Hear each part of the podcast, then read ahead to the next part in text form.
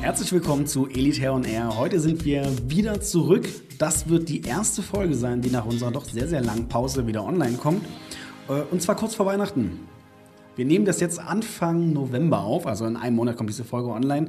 Und heute haben wir wieder mal, wie üblich, einen Gast. Und zwar nicht wie sonst ein Gast, der seine Expertise vom Mikro, wie zum Beispiel ein Influencer und YouTuber hat oder Michaela Schäfer, weil sie auch vom Fernsehen steht, sondern nein, sondern wirklich einen richtigen Profi am Mikrofon. Ähm, stell dich doch mal kurz vor. Ja, ich bin Ron Perdus. Ich bin ähm, in erster Linie Radiomoderator beim Berliner Rundfunk 91.4. Dort moderiere ich mit meiner Kollegin Simone Panteleit zusammen die Morgenshow.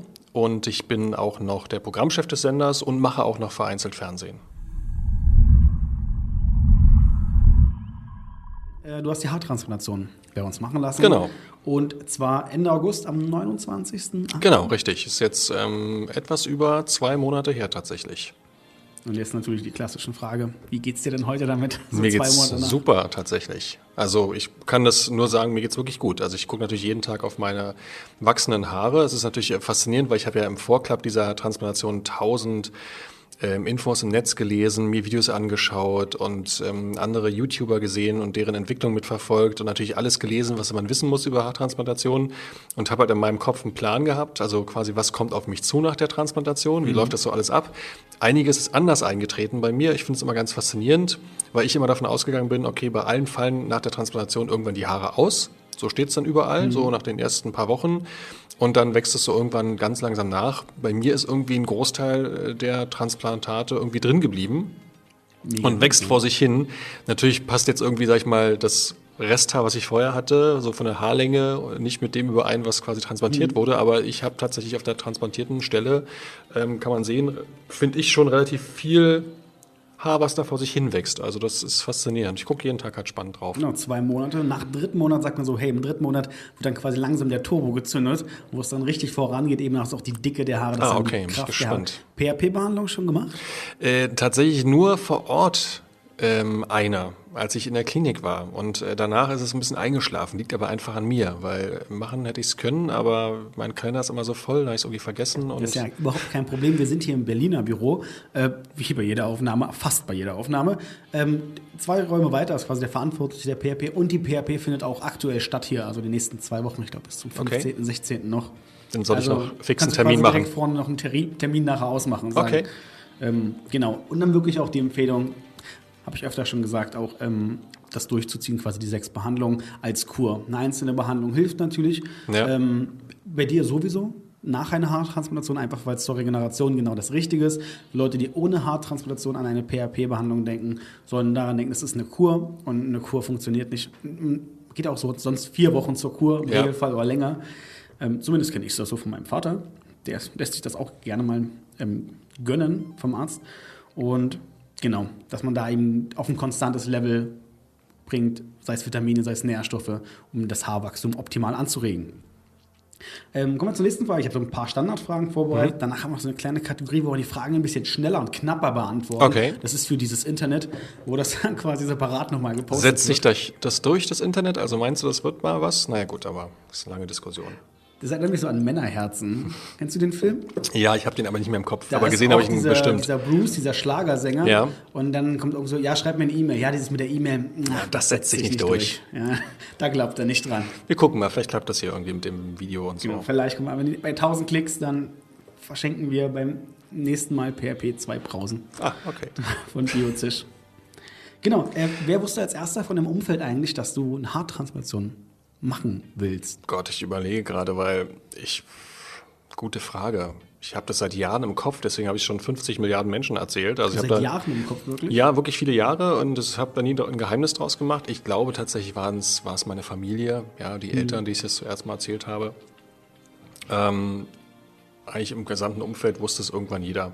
Hm. Man konnte ja dem Verfall ja auch zuschauen, als Freund und als Familienmitglied. Wie alt bist du? Ich äh, werde 44. 44, also sagen wir theoretisch eigentlich im besten Alter für eine Haartransplantation. Ja, genau das richtige Alter, in dem die Haare wirklich alle ausgehen. Also es ist der Höhepunkt, glaube ich, bei genau, vielen Männern. Ist ja auch so ein, so ein Problem, dass natürlich, wenn Leute, wo es sehr, sehr früh beginnt, haben wir auch Patienten, wo man schon quasi mit 20 Jahren äh, 22 Jahren eben sehr, sehr starken Haarausfall hat ja. und ein Risiko bei einer Haar oder ein Punkt, den man immer bedenken muss bei der Haartransplantation. Der Haarausfall kann weiter voranschreiten. Klar. Bis zu einem gewissen Level. Ich meine, der Vater oder beziehungsweise auch aus mütterlicherseits, das sind Indikatoren, wie weit es denn gehen kann, wenn man sich da mal äh, die nächste Generation anschaut, beziehungsweise die ältere Generation. Ja. Aber im Endeffekt ist es ja nie hundertprozentig sicher.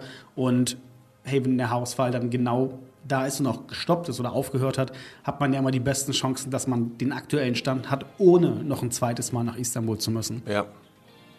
Und wenn nicht, mache ich das noch einen zweiten Termin. Ist auch nicht dramatisch. Wir, wir sind da. Also an, an uns soll es nicht scheitern, tatsächlich. da mache ich mir keine Sorgen. Ähm, wie haben denn die Leute trotzdem darauf reagiert? Ich meine, du hast jetzt erzählt, dass das schon sehr, sehr länger mhm. mit war, aber es gab ja immer diesen, diesen ersten Schritt. Ich meine, bei mir ist es quasi anders. Ich habe keine Haartransplantation gemacht. Ich arbeite einfach für eine Haartransplantationsfirma und selbst da kommen diese Fragen. Wenn dann so natürlich irgendwo Familien feiern, was machst du? Was mit Haaren? Nein, ich arbeite für eine Haartransplantationsklinik wie, und dann, dann, machst du Haare oder wie? Also das sind so Fragen, die ich dann quasi immer bekomme, weil das so, vielleicht ist es nur bei mir in der Umgebung, niemand kennt das überhaupt auch nur. Okay. Und das waren immer sehr, sehr verwunderte Fragen, ohne das an sich zu hinterfragen, sondern einfach nur so, aha, Haare, bei mir, also ich, die meisten kannten das Thema und haben halt eher gefragt, wie funktioniert's. Ne? Also ich glaube, das Interesse war immer eher mhm. auf der Seite, wie wird das technisch gemacht? Also weil da lustigerweise viele ganz komische Vorstellungen haben. Also ich habe einige getroffen oder einige Menschen in meinem Umfeld, die dachten, dass man so Fremdhaare bekommt. Also die haben dann gefragt, von wem werden denn die Haare quasi genommen? Und ich so, naja, das ist schon eigenes Haar. Ja, wo kommt das her? Und dann erklärt, wo es entnommen mhm. wird und ähm, viele kennen halt natürlich auch diese ganzen alten äh, Transplantationsmethoden, wo der halt hinten wirklich so ein Hautstreifen rausgeschnitten ja. wurde ja, und das sieht doch schlimm aus danach. Und ich so, hey, es hat sich ganz viel verändert und ganz andere Methoden mittlerweile. Aber eher grundsätzlich sind mir ist mir das Umfeld eher neugierig entgegengekommen, viele Fragen gestellt und natürlich alle so ein bisschen gespannt, ähm, wie sieht man danach aus, wenn das man, wenn man es dann durch, durchgezogen hat. Und wie siehst du jetzt aktuell aus? Also Einige sehen es gerade, die, die es hören. Wie würdest du dich beschreiben gerade an deiner Situation? Naja, ich würde schon sagen, es ist jetzt nicht äh, gesellschaftsfähig 100 Prozent. Also ähm, ich würde jetzt schon immer ganz gern noch ein Cap tragen, mache ich mhm. auch gelegentlich, äh, weil gerade durch die äh, Haare sich natürlich jetzt erst entwickeln und ähm, das Haar, was vorher da war, von der Länge her nicht übereinstimmt mit dem, was jetzt quasi neu transplantiert wurde. Insofern sieht es einfach immer so aus, als wenn ich irgendwie Haarausfall hätte, aber scheinbar nicht großflächig, sondern so, so, so sehr lichtes Haar. Sehr lichtes Haar. Also sieht, man sieht es ja halt auch. Das ist durchaus vorne halt was gewachsen, aber mhm. es passt halt noch nicht zusammen. Insofern, ähm, ich habe jetzt nicht das Gefühl, ich in den Spiegel gucke, oh Gott, das sieht scheiße aus, weil ich weiß, was der, das Ziel ist. Ich weiß, mhm. dass es entwickelt, deswegen bin ich tiefenentspannt. Aber es ist noch nicht so, dass ich sage, wow, cool, jetzt gehe ich raus und zeige jedem meine neuen Haare, weil so weit sind wir noch nicht. Aber ist auch nach zwei Monaten auch recht früh. PRP kommt mehr Tempo rein. Okay. Ja, also, gut zu wissen. Wirklich. Das ist noch vielleicht nochmal ein mehr Anreiz. Wir haben ganz viele, die dann auch kommen, dass na, die Transplantation gemacht haben. Und PRP dann gibt natürlich zwei Gründe. Entweder ist das so ein Kosten, wo man sagt, oh, ich will die Kosten nicht tragen, oder ach, ich habe es einfach nicht geschafft und es war mir jetzt einfach gerade nicht so wichtig, da einen Termin ja. zu vereinbaren. Aber wie gesagt, wir haben da einige Ergebnisse. Es ist krass. Man sagt also, nach sechs Monaten geht es in die richtige Richtung. Nach neun Monaten hat man ein super Zwischenergebnis. Nach einem Jahr ist es das Endergebnis zu erwarten. Und wir haben da Leute mit vier, fünf Monaten, die sehen halt, die die PHP auch durchgezogen haben, die vier, fünf Monate und natürlich auch ähm, passenden, ich sag mal, die Voraussetzungen selbst, ja. Äh, die der DNA dir gibt, sind natürlich auch ausschlaggebend, wie schnell das geht. Und das ist beeindruckend, ähm, in welche Richtung das mitgeht. Und genau. Eine Frage jetzt noch. Du hast gesagt, du hast dich sehr, sehr, also du hast dich umfassend informiert. Ja, auf jeden Fall. Ähm, Jetzt direkt, hast du vielleicht einen Tipp? Welchen Tipp würdest du Leuten geben, wie sie sich informieren sollen? Boah, das ist eine gute Frage. Also ähm, mal klar, man geht ins Netz, man liest ähm, Erfahrungsberichte, Bewertungen, man schaut sich Videos an. Also ich würde tatsächlich empfehlen, sich Videos anzuschauen. Klassisch YouTube, ähm, ähm, Leute angucken, die es gemacht haben. Es gibt ja ganz viele, die tatsächlich den gesamten Weg quasi von der Beratung bis zur Operation bis hinten raus zum Endergebnis zwölf Monate nach der OP darstellen im Video. Da bekommt man einfach einen super Eindruck davon, wie das Ganze abläuft und ähm, kann auch, glaube ich, ganz gut einschätzen, ob man Bock drauf hat. Ja. Weil es ist ein Weg. Es ist ja nicht so, dass man quasi dahin fährt, äh, Transplantation mhm. läuft, am nächsten Tag hat man volles Haar, alles ist so wie früher. Es ist ein, hat ja, ist ja ein kein massiv beschwerlicher Weg, aber es ist ja ein Step. Ein Jahr dauert das Ganze ja, ja am Ende durchaus, bis man dann äh, komplett fertig ist. Und dieses Jahr muss man auch investieren. Ja, und halt einige Sachen machen, wie du gerade gesagt hast. PHP-Behandlungen, mhm. äh, gerne auch ein paar Pillen nehmen halt, um so ein bisschen das Haarwachstum zu, zu stärken gut aufpassen auf die Haare, die wachsen und gerade zum Anfang die Pflege, die man machen muss. Also man hat ein paar Aufgaben. Wie lief denn bei dir so die Pflege? Also gerade noch so den Zeitraum, wo die Krusten halt auch noch da waren. Ja, also ich fand das ähm, super erklärt erstmal. Das war ja in der Klinik ja gut erklärt und die Mittel, die mitgegeben wurden, also man konnte da nicht viel falsch machen, auch diese schriftlichen Anleitungen. Lustigerweise fand ich es tatsächlich sehr schwer. Ähm, es gibt ja zwei äh, Module. Das eine war ja dieser Schaum, mhm. um zu reinigen. Dann gab es ja diese Lotion, die noch aufgetragen werden musste und die sollte man ja dann absprühen sprühen. Also kein Wasserdruck nach Möglichkeit auf den Kopf, sondern die äh, Empfehlung war, so eine Sprühflasche zu nehmen. Ja. Und ich habe mich echt abgemüht, mit der Sprühflasche diese Lotion runterzubekommen. Und dann musste mit dem Küchenpapier irgendwie abtupfen. Also es war immer so ein bisschen, die halbe Lotion klebte noch auf meinem Kopf. Das war immer so eine Challenge. Aber ich sag mal, diese, was waren das, 14 Tage oder so, die mhm. ich das gemacht habe, am Ende des Tages war das alles jetzt kein Riesenaufwand. Also ja. Genau, die Sprühflasche ist mal so der Klassiker. Also es macht sich einfach viel, viel leichter und noch leichter ist natürlich, wenn eine Person hilft. Weil einfach, man sieht halt nicht, ja, ja klar. gut auf dem Kopf natürlich. Ja, ich hing immer so beim Kopf über der Badewanne mit der Sprühflasche in der Hand, habe einfach immer gesprüht, gesprüht, gesprüht, gesprüht und gehofft, irgendwie alles fließt schon irgendwie runter und dann mhm. vor den Spiegel getreten und sah, okay, hier sind noch überall noch äh, Lotion-Reste äh, drauf. Aber es ist alles äh, Pillepalle unterm, unterm Strich. Ja. Genau, apropos Pillepalle kommen wir zur Reise. Ja. Wie war denn so die Reise für dich äh, nach Istanbul? Warst du schon mal in Istanbul? Hast du das schon mal gesehen? Nee. Istanbul war also war überhaupt das erste Mal Türkei, das erste Mal damit mhm. auch Istanbul. Ähm, ich fand tatsächlich, da war ich echt beeindruckt. Also wir Deutschen sind ja und ich gehöre mit dazu. Ich bin sehr strukturiert, sehr organisiert, achte sehr auf Pünktlichkeit, Termine und hasse so, es, wenn es quasi alles so ein bisschen Larifari ist. Und man hat ja manchmal so ein Bild und so Klischees in anderen Ländern, wie das da so abläuft. Ich glaube, wir Deutschen sind ja schon ein bisschen einmalig, was dieses strikte Abarbeiten angeht. Und ich war mega überrascht, wie super organisiert es vor Ort alles war. Also wir sind angekommen am Flughafen, es stand schon jemand bereit mit einem Schild, meinem Namen drauf. Dann wurden wir zu einer Limousine gebracht, zur Klinik gebracht. Es war immer jemand an der Seite, der, der uns, ja zu zweit, durch diesen ganzen Tag geführt hat alles gut abgesprochen, super freundlich vor Ort. Also du hast dich nie alleine gefühlt. Und ähm, ich hatte einfach das Gefühl, du kannst dich komplett fallen lassen, weil jemand so darüber wacht, dass alles eingehalten wird, was ja auch in dieser Maschinerie wichtig ist, weil mhm. natürlich mehrere Patienten, es muss ja alles auch getaktet werden. Aber das war echt ähm, tatsächlich das, was mich am meisten überrascht hat, wie super organisiert alles war.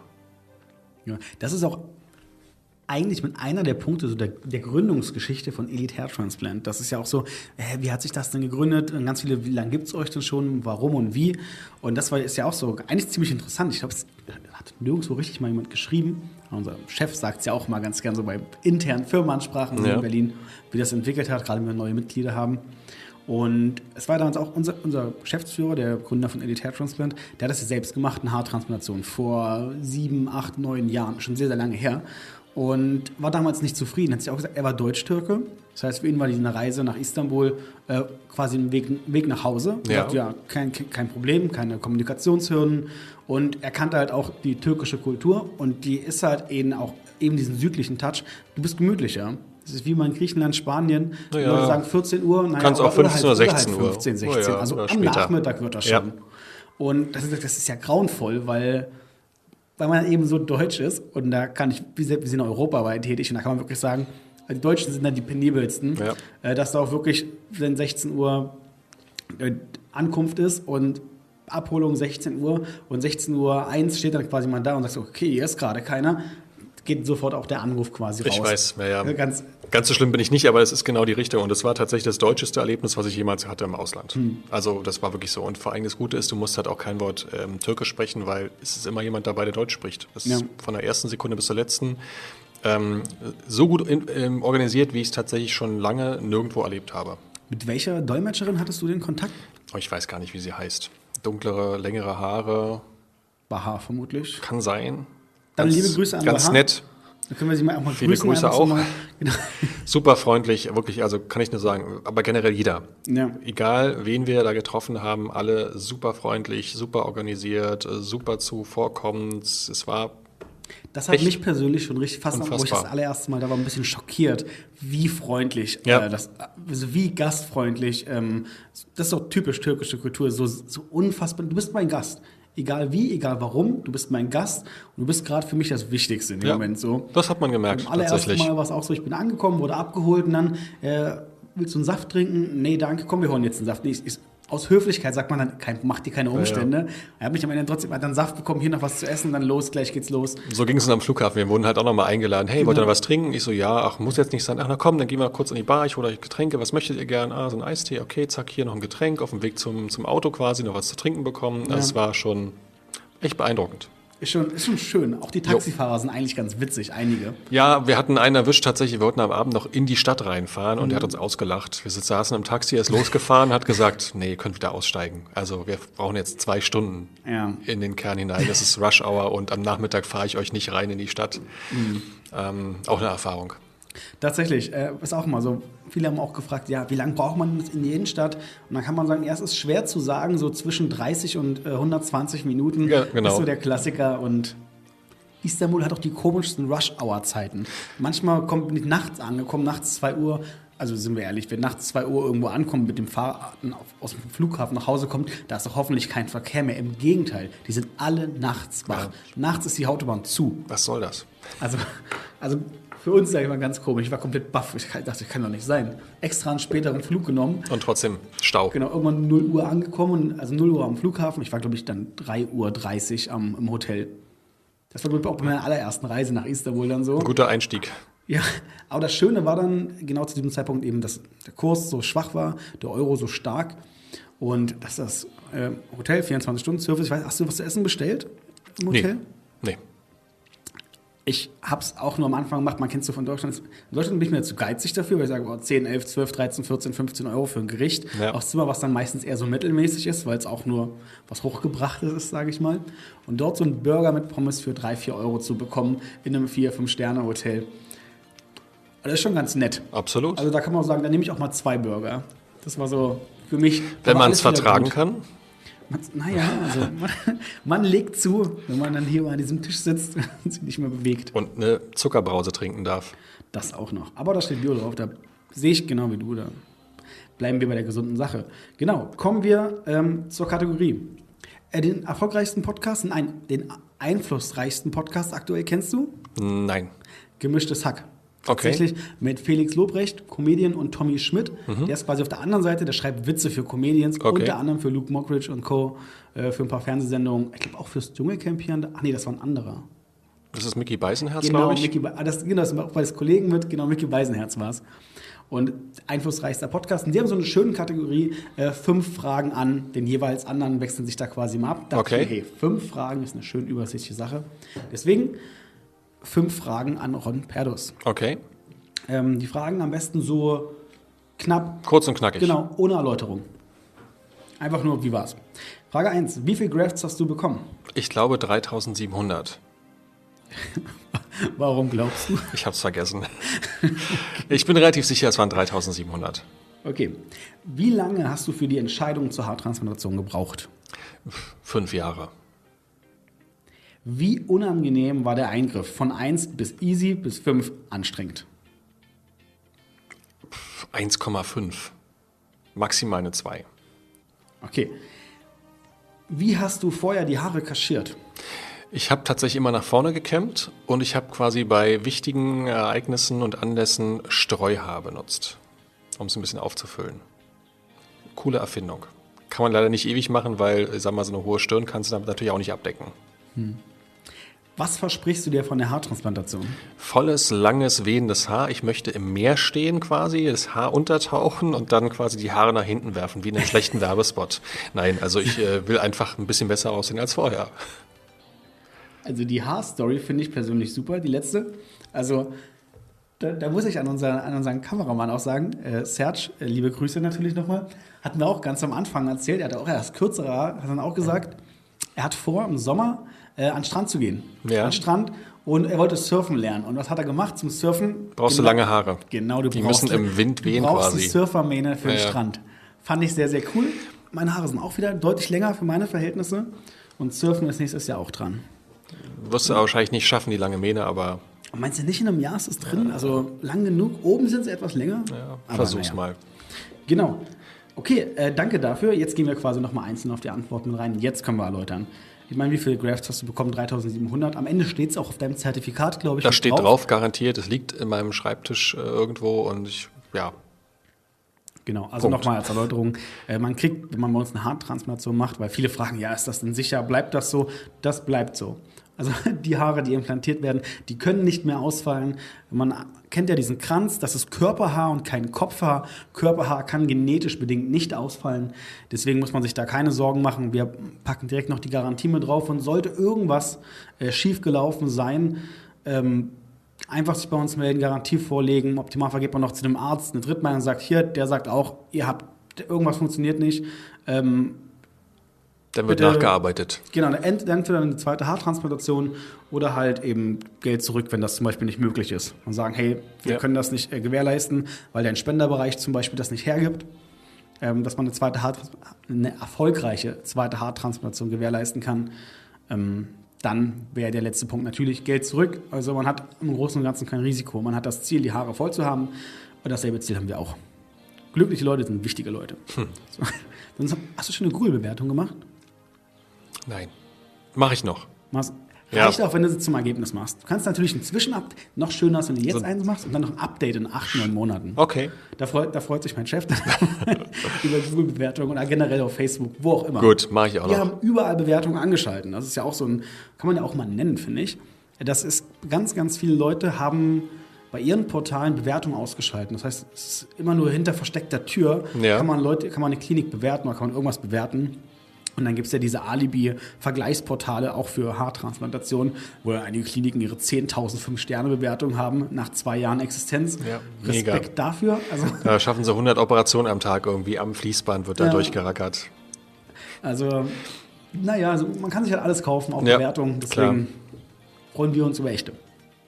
Und genau, fünf Jahre, würdest du sagen, hast du Bestimmt. bis zur HT. Denke ich mal. Was war denn deine größte Sorge, wo du sagst, boah, da vor, vor, der Transplantation oder generell mein, mein bei, dem, bei den Gedanken so, wo du sagst, du hast jetzt erstmal Haarausfall, dich damit beschäftigt, mhm. Haartransplantation und dann hast du es ja am Anfang nicht gemacht. Da gab es ja, ja offensichtlich einen Grund dafür, der dich das noch nicht hat machen lassen. Naja, es war so, dass die Haare ausgefallen sind nach und nach, aber es war immer noch so ein Zustand, wo ich zufrieden war und dachte, man kann das noch ganz gut kaschieren. Und gerade wenn man Fernsehen macht, dann war es mir natürlich wichtig, dass ich halt eben halbwegs im Fernsehen auch noch ein bisschen irgendwie gut aussehe. Und das ging mit dem Streuhaar eigentlich immer gut. Also ich habe dann danach mal geguckt, wie sieht es da aus in der Kamera. Ach, eigentlich geht es noch. Und irgendwann ist es gekippt. Also irgendwann wurde es vorne immer, immer weniger. Mhm. Und dann kannst du halt auch mit dem, äh, mit dem Kaschieren nichts mehr anfangen. Ja. Und ähm, dann wurde es quasi für mich akut. Und ich dachte, jetzt machst du es einfach. Was soll passieren? Was soll schiefgehen? Also schlimmer als vorher kann es gar nicht werden. Gut, ja, auch stimmt. Ähm, genau. Die, der Eingriff an sich. Ja. 1,2 bis 2, äh, 1,5 bis 2 ja. von 5. Erklär das mal ein bisschen genauer. Aus zwei Gründen. Also ähm, tatsächlich, weil die ähm, Betäubung durchaus nicht 100% angenehm ist. Also das System ist echt super. Du bekommst ja so, ich sag mal, per Luftdruck erstmal so eine, mhm. so eine Grundbetäubung in die Kopfhaut. Und dann wird ja doch gespritzt halt. Ne? Und auch ja. so eine Kochsalzlösung unter die Haut, das ist schon ein bisschen schmerzhaft. Aber wie halt eine Spritze ist. Also Spritzen sind halt eben schmerzhaft. Deswegen dafür gibt's halt so ein bisschen Autsch. Danach merkst du gar nichts mehr und ähm, ein bisschen schlechtes Gefühl, weil ähm, du einfach halt eben, ja, so gefühlt acht Stunden auf diesem Stuhl sitzt und liegst, irgendwann tut dir einfach auf Deutsch gesagt der Arsch weh. Ja, das also das ist also gerade die letzten vier Stunden, wo dann quasi wirklich eingepflanzt wurde und äh, du musst deinen Kopf ja auch immer drehen zwischendurch. Dachte ich irgendwann, oh, ich kann einfach nicht mehr liegen. Ne? Möchte, man mhm. möchte einfach nur noch aufstehen. Ähm, das ist total lächerlich, weil es sind ja keine Schmerzen oder so, aber es ist einfach so eine Bequemlichkeitsnummer. Also so ein Tag ist lang. Ähm, schmerzseitig kann ich sagen, tatsächlich war es von der ersten Sekunde an bis zum letzten Moment ähm, äh, tiefenentspannt. Es gibt ja dann Schmerztabletten abends. Ich habe auch eine prophylaktisch mhm. eingeworfen, aber das, was im Netz überall steht, dass es so ein bisschen die ersten Tage ist, als wenn man so einen leichten Sonnenbrand hätte. So hat sich halt auch angefühlt. Aber ich habe an keiner Stelle irgendwie gedacht, oh Gott. Gerade im hinteren Bereich. Ja. Wo sie sich so ein bisschen ziehen eben. Leichtes Ziehen, aber es ja. war jetzt, eigentlich ist es, kann man es nicht als Schmerz bezeichnen. Hm. Ja. Okay, ähm, wie hast du die Zeitung so verbracht eigentlich? Also meine acht Stunden sind acht Stunden erstmal. Was hast, also hast du schlafen, gelegen oder einfach das? Ich habe tatsächlich äh, vorher gedacht, ich hätte irgendwie Zeit, mir einen Film anzugucken oder so und hatte auch meinen Rechner dabei und dachte so ganz naiv, ich würde dann irgendwie so auf dem Bauch liegen und hätte dann so meinen Kopf in so einer Kuhle und würde unter dem Bett quasi mir den Laptop anschmeißen und gucken mir einen Film an. Das ist aber dann in der Praxis gar nicht so möglich. Also ähm, du bist halt ja immer in Bewegung und ja. es spricht jemand mit dir und will irgendwas von dir. Insofern habe ich einfach gar nichts gemacht. Aber ich bin tatsächlich streckenweise eingeschlafen. Also gerade als dann die Haare äh, transplantiert wurden, ähm, bin ich immer so weggenickt einfach. Und da haben sie halt dich immer ein bisschen angeschubst und meinten, so, jetzt den Kopf nochmal nach links leicht drehen und so. Und ich war immer so ein bisschen so, oh, okay. Ich also das Gefühl, dass das dieses Beifahrersyndrom Ich weiß nicht, ob du das kennst, wenn du im Auto fährst, nebenan, eine Freundin zum Beispiel schläft sofort ein beim Autofahrt. Also fünf Minuten gefahren, eingeschlafen oder wenn ich mal eine Mitfahrgelegenheit anbiete, auch die Leute, sobald man Beifahrer ist, werden die Leute müde. Weil das ist genau das, du liegst und denkst du so, eigentlich kann ich gerade gar nicht so viel machen. Nee, das ist ja, du kannst ja nichts tun. Du liegst halt einfach so rum und ähm, liegst. Genau. Und für die Serienempfehlung, also es geht ein Rechner und Laptop ist wirklich zu groß, ist zu sperrig. Ja. Äh, ein etwas kleineres Tablet, äh, Kindlebook in die Richtung, das funktioniert ganz gut. Handy ist im Regelfall das Beste, das kann man immer in der einen Hand halten. Ja. Sowohl nach unten als auch quasi, wenn du auf dem Rücken liegst. Ich hatte aber irgendwie dann auch keinen Bock. Also dann war es hm. auch okay. Und die Zeit verging ja auch irgendwann. Also ich sag mal, gerade der erste Teil quasi ähm, mit Haare schneiden und äh, betäuben und äh, die Haare oder die Grafts entnehmen. Das ging ja trotzdem irgendwie schnell rum. Also es war relativ fix dann irgendwann Mittagspause. Der längere Teil war tatsächlich hinten raus dann quasi das Einpflanzen. Hm. Ja, was so ein bisschen Zeit gefressen hat. Genau. Und natürlich, äh, kommen wir zur letzten Frage von den fünf nochmal, ähm, was du dir von der Haartransplantation versprichst. dass die wallende Mähne aus dem Wasser. Also auch ganz witzig, äh, auch, mit, auch natürlich andere Leute äh, drüber gesprochen über das Thema. Und der eine hat auch gesagt, du, im Großen und Ganzen hier, schick dir mal ein Foto, wo ich, äh, wo ich so ein Foto mit sieben oder acht geschickt. Ja. Also eine richtige Wolfsmähne, also eine richtige Löwenmähne. Da habe ich gesagt, genau das. Und dann blondiere ich mir die auch wieder. und dann, früher, ich hellere Haare gehabt. Und, sagt, und dann genau das. Der hat jetzt auch seine zweite Haartransplantation vor einer Weile gemacht. Erst für den vorderen Bereich ja. und dann mit für den hinteren Bereich. Ist auch auf YouTube zu finden tatsächlich. Okay. Äh, Tim Eberhardt. Mhm. Ähm, mega cooler Typ. Also, Und hat er jetzt so eine Löwenmähne oder? Ähm, noch nicht. Er, hat, er, trägt sie noch sehr, sehr kurz. Äh, vorne so. Ähm, hinten ist es jetzt, ich glaube, es könnte schon dreiviertel Jahr jetzt her sein. Okay. Muss ich mir mal anschauen. Also bei mir ist es, ich möchte jetzt mhm. keine langen Haare haben oder so. Mir ist es wirklich tatsächlich einfach schon hilfreich, wenn die Haarlinie ist ja nur nach unten gewandert, wenn es an ja. diesen Stellen, wo es jetzt transplantiert wurde, quasi einfach das voller macht ist. Das ist auch ein Riesenunterschied. Äh, definitiv. Einfach. Ja, ja deswegen. So ich freue mich einfach auf den Tag, an dem ich da oben rauf gucke und weiß, jetzt ist es fertig und ich habe da Haare, ich kann die wieder stylen und ich muss nicht überlegen, legst du jetzt quasi die eine Haarsträhne quasi noch hier so quer rüber ja.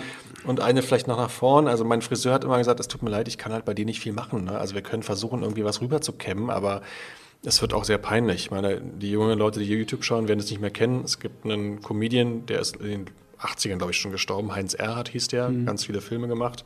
Ein etwas äh, dicklicher Typ, ganz lustig. Der hatte halt eben diese typischen drei Strähnen, die man so rüberkämmt. Ja. Weißt du, so diese drei Haare, wo du versuchst, irgendwas, aber das ist halt eben, das sieht halt scheiße aus. Ja. Wo man es von vorne gar nicht so sieht. Also wir hatten auch letztens auch jemanden, der sich hat begleiten lassen. Ja. Und genau dieselbe Situation. Mal von vorne denkst du, ja gut, hier und Haare so. Und dann hat du von oben das, ja, ach, oha. Wenn du oben von oben guckst, fällt es halt schon auf. Ne? Genau. Bei mir war immer gut, ich bin halt sehr groß, mit 1,94, da kann immer keiner raufgucken, deswegen fällt es vielen, vielen, ja. halt vielen nicht auf. Ähm, aber ich, deswegen bin ich einfach happy, dass es jetzt einfach mehr Haare sind, bald. Definitiv. Ähm, genau, ein anderer wichtiger Punkt ist natürlich auch die Angst. Also Haartransplantation oder generell ein Eingriff. Es gibt ja so verschiedene Gründe, warum Leute Angst haben. Einmal natürlich das Unbekannte, macht mhm. immer Angst. Ähm, und genau, wovor hattest du denn am meisten Angst oder Sorge? Sei es, ich meine, man hört im Internet ja auch äh, ja, sehr, sehr verschiedene Meinungen. So einer sagt, die Transplantation ist das Unangenehmste, was ich je gemacht habe. Und der andere sagt, äh, mega entspannt. Ich habe da sieben Stunden geschlafen, selten so ausgeschlafen gewesen. Ähm, aber wie gesagt, es gibt immer noch beide Extreme und das ist immer sehr, sehr schwierig auch für sich zu empfinden, ob man Angst haben sollte oder nicht. Und das ist die Frage, die wir haben, wir, also als Anbieter, ja. immer hören, wie doll tut es weh? Ich habe Angst vor den Schmerzen, ich habe Angst ja. vor den Spritzen. Also tatsächlich, das war das, womit ich mich am meisten beschäftigt habe. Wie läuft diese OP ab und wie ist man betäubt und welche Schmerzen hat man? Und ich habe, glaube ich, mehr Angst gehabt vor den Schmerzen danach. Also mhm. einem ist ja klar, wenn man betäubt wird, das kennt man ja vom Zahnarzt auch, man merkt in dem Moment ja nichts. Die Frage ist immer nur, wenn die Betäubung nachlässt, äh, wie ist der Schmerz dann? Das war mein Gedanke. Wie fühlt sich der Kopf an, der ja wirklich operiert wurde quasi, nachdem die Betäubung raus ist und du einfach zu Hause sitzt auf deinem Sofa. Ja. Das war das Einzige. Aber sonst war ich an keiner Stelle irgendwie panisch. Also ich war nicht vor der OP kurz davor, nicht ängstlich. Ganz im Gegenteil, mich darauf gefreut. Und ich habe halt eben mich viel informiert. Ich glaube, das ist das Wichtigste. Wenn du dich halt eben mit Dingen beschäftigst und vorher informierst und weißt, was auf dich zukommt, dann ähm, kann ja nichts passieren. Und ich habe halt immer aus allen Videos, aus allen Bewertungen mitgenommen, die Betäubung ist ein bisschen schmerzhaft, die OP dauert lange, es wird ein bisschen langweilig, und nach der OP hast du halt ein Gefühl, was wie Sonnenbrand sich anfühlt. Hm. Und genau das ist eingetroffen. Schön, auch ein beruhigendes Gefühl, oder? Ja, also insofern, ich würde das nochmal machen. Ich habe damit gar kein Problem. Ein bisschen nervig war jetzt, also alles, was nervig war, war, war so Kleinkram. Ne? Also auch die mhm. ersten Tage halt eben mit dem leicht angewinkelt schlafen, also so, ich sag mal so halb sitzend, ja. dieser Nackenkissen. Ja, es gibt Schöneres. Ich bin ein Seitenschläfer. Für einen Seitenschläfer ist es besonders doof, wenn man auf dem Rücken schlafen muss plötzlich. Aber es sind alles so Einschränkungen, das ist halt nicht dramatisch. Und es gibt ja nicht nur deine Angst, sondern auch, wie es hat dein Umfeld. Hast du gesagt, ich meine, du hast darüber nachgedacht, klar, das wusste dein Umfeld, da wussten mhm. Bescheid, dass du dir Gedanken machst. Am Ende sagst du, okay, Leute, ich mache das und ich fliege dafür nach Istanbul. Was waren da so die, also gab es da Ängste, Besorgnisse, ja. besorgte also natürlich die, die Haupt, das Hauptthema war wirklich, ist das denn seriös und kannst du dich dann darauf verlassen und gibt es dann irgendwie, ist das eine, eine echte Klinik? Wer weiß, wo du da landest. Du kannst das nicht in Deutschland machen. Das kann doch nicht. Ja, das kann doch nicht seriös sein. Also das war eher so die Angst, so da fährst du dann irgendwo hin und lässt das machen und wer weiß, wo du da landest. Ja, man kennt ja so Schauergeschichten irgendwie, mhm. dreckiges OP-Besteck, keine Ahnung, irgendeinem Hinterzimmer. Irgendjemand, der noch nie in seinem Leben eine Transplantation gemacht hat, der macht das mal eben. Das waren so Bedenken. Ist das alles echt und ist das eine gute Klinik? Ansonsten gab es so keine Befindlichkeiten oder Ängste irgendwie im Umfeld. Und wenn, hättest du dich abbringen lassen? Nee, weil ich bin ja erwachsen, ich entscheide ja selbst. gut. Ja gut, warum, ja. Und diese, alles, was ich mache, ich, ich bin halt eben, das ist ja berufsbedingt, ich recherchiere halt ausführlich. Also ich gucke mir halt Dinge an, bis ich mir eine Meinung gebildet habe und dann ziehe ich es halt auch durch. Genau. Da kommen wir wieder zu deiner Sendung zurück. Ähm, da natürlich die große Frage, steht hier auch drauf bei Neuerungen. Mhm. A, natürlich, was hat sich seit der HT für dich geändert? Hat sich da irgendwas geändert vom Gefühl in den letzten zwei Monaten? Ich meine, das Ergebnis ist natürlich noch nicht zu sehen, aber ist das, wo du sagst, du trittst anders auf? Oder? Nee, noch nicht. Ich glaube, das, das können wir noch mal besprechen, wenn das Jahr rum ist. Also wenn es hm. wirklich so abgeschlossen ist und das Haar da ist und ich wieder zum Friseur gehe. Ich meine, jetzt im Moment, ich gehe heute auch wieder zum Friseur und lasse wenigstens so die Seiten so ein bisschen nachschneiden. Bin jetzt also, damit es ein bisschen sich anpasst. Aber da ich das jetzt ja oben noch nicht äh, volles Haar da ist, bin ich noch nicht angekommen an dem Punkt, wo ich sage, es hat sich irgendwas verändert. Und wie sieht es mit den Kollegen aus? War das dann so, also wussten die alle Bescheid? Ja, ja, die wollten los? natürlich auch alle okay, immer. Komm, zeig. Ja, ja, ich habe natürlich dann in den ersten Tagen im, im Büro und im Sender diesen Anglerhut getragen und dann kamen mhm. nach und nach die Kollegen meinten, hey, du musst dir hier echt keine Gedanken machen, lass den halt scheiß Hut runter und habe ja immer in, oh, der arme Hut. Ja, ich habe halt, äh, hab, halt, naja, ich weiß jetzt nicht, ist jetzt kein Designermodell, ne? Also es ist schon Geschmackssache das, das Teil. Also es ist sehr bequem und gut für den Kopf, aber mhm. hübsch ist er nicht, muss man ja, mal ja, zugeben. würde ich erstmal zustimmen. Ja, ähm, und das war interessant, weil ich habe wirklich in den ersten Tagen halt dann konnte ich äh, im Haus rumlaufen ohne Hut und ähm, auch mit der Verkrustung und hat keinen gestört. Das ist, war ganz hilfreich. Die meisten mhm. waren total neugierig, wollten es sehen, wollten ran und wollten gucken, wie ist es, wie ist es gelaufen. So Anfassen wollte niemand, aber es hat niemand mhm. irgendwie abgestoßen oder so. Und dann die dritte Frage bei Erneuerung, wann lädst du, wann lädst du denn uns zu dir ein? Also oder mich, reicht doch erstmal, wenn ich vorbeikomme. Ach. So. Wir warten auf den eigenen Podcast. Zu deiner Sendung würde sich super ein Podcast ja machen. Ja, das stimmt schon, durchaus. Es ist irgendwie nicht in Planung tatsächlich. Also, wir, weil wir so viel zu tun haben. Und, ähm, Aber ist es nicht gerade, also wer ist denn prädestinierter dafür, einen guten Podcast zu machen als ein Radiosender? Ich sehe ganz viele. Wir haben ein paar. Wir haben ein paar Podcasts tatsächlich bei uns aus dem Haus, aber hm. ähm, wir senden ja halt auch noch. Ne? Also wir haben ja auch ein Hauptprogramm. Also unser Hauptjob ist halt eben Radio erstmal und das andere braucht halt auch Zeit und ich sag mal, wie es bei fast jedem me älteren Medium ist, sei es Zeitung, sei es Radio und Fernsehen, die Zahlen, also die, die verlieren immer mehr an Boden dem ja. Internet gegenüber oder Video on Demand im Großen und Ganzen. Ja.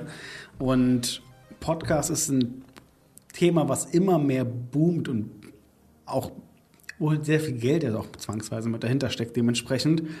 Und was mir so auffällt, Podcast, gerade im Marketingbereich ist Podcast so ein großes Thema. Alle sagen, das ist das, das ist das Ding, du musst da schon eigentlich seit einem Jahr mit dabei sein und das ganz, ganz groß nach oben bringen. Und dann gibt es so Marketingzeitungen, Online-Marketing-Rockstars, mhm. die machen mit die größten Events hier in Deutschland, Hamburg. Hast du mal deren Podcast angehört? Nee, noch nicht. Grauenvoll. Kann ich mir vorstellen. Also, der Punkt ist, ich bin halt in einem Alter, ich habe schon mal eine Podcastwelle hinter mir. Also 2000, wann war es? 2006, 2005 gab es schon mal eine Podcastwelle in Deutschland. Riesenhype. Alle wollten Podcast. Jeder brauchte einen. Alle mussten einen machen. Dann gab es bei iTunes, konntest du halt eben extra Kategorie Podcast, konntest du abonnieren. Mhm. Hat, glaube ich, zwei Jahre angehalten. Und dann war das Ding tot.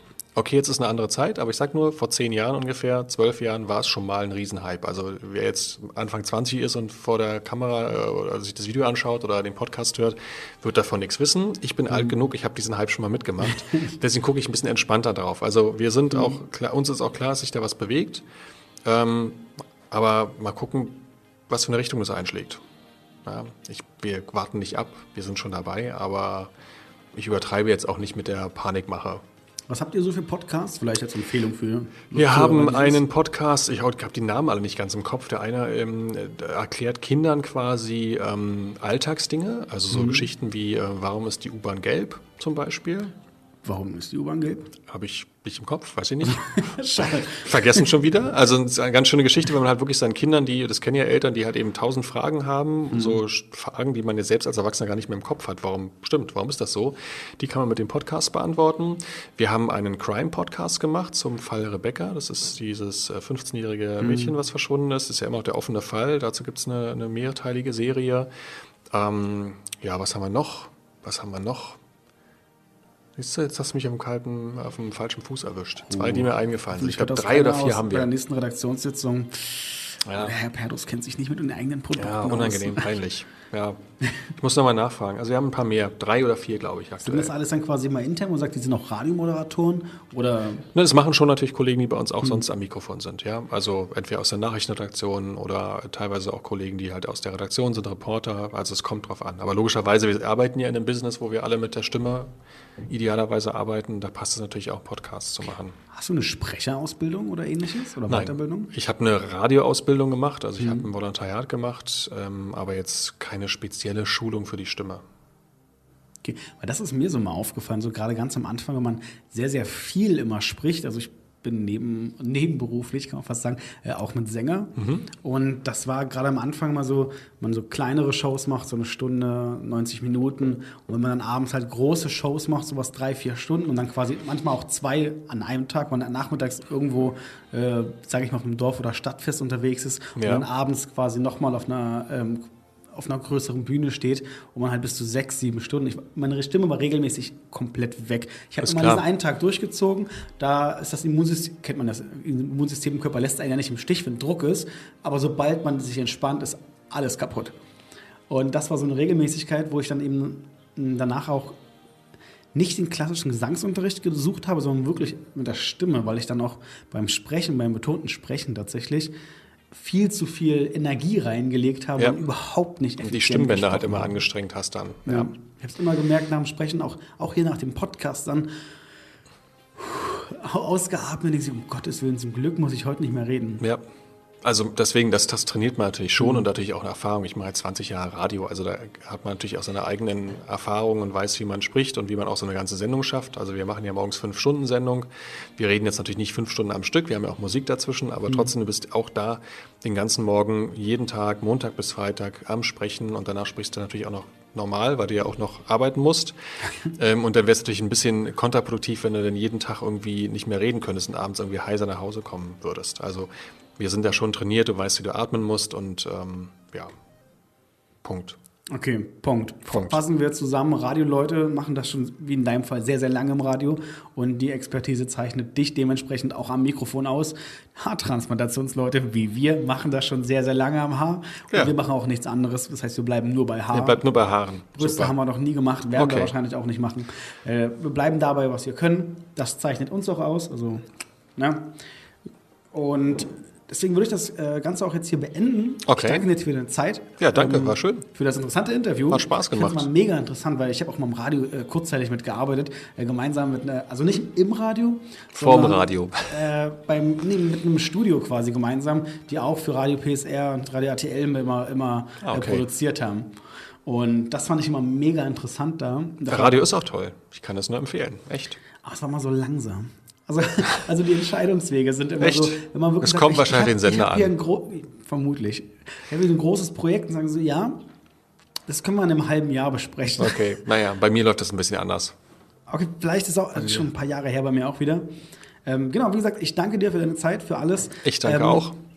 Das Schlusswort quasi, die letzten Empfehlungen, Meinungen oder irgendwas, was du jetzt noch sagen willst, gehört natürlich dir.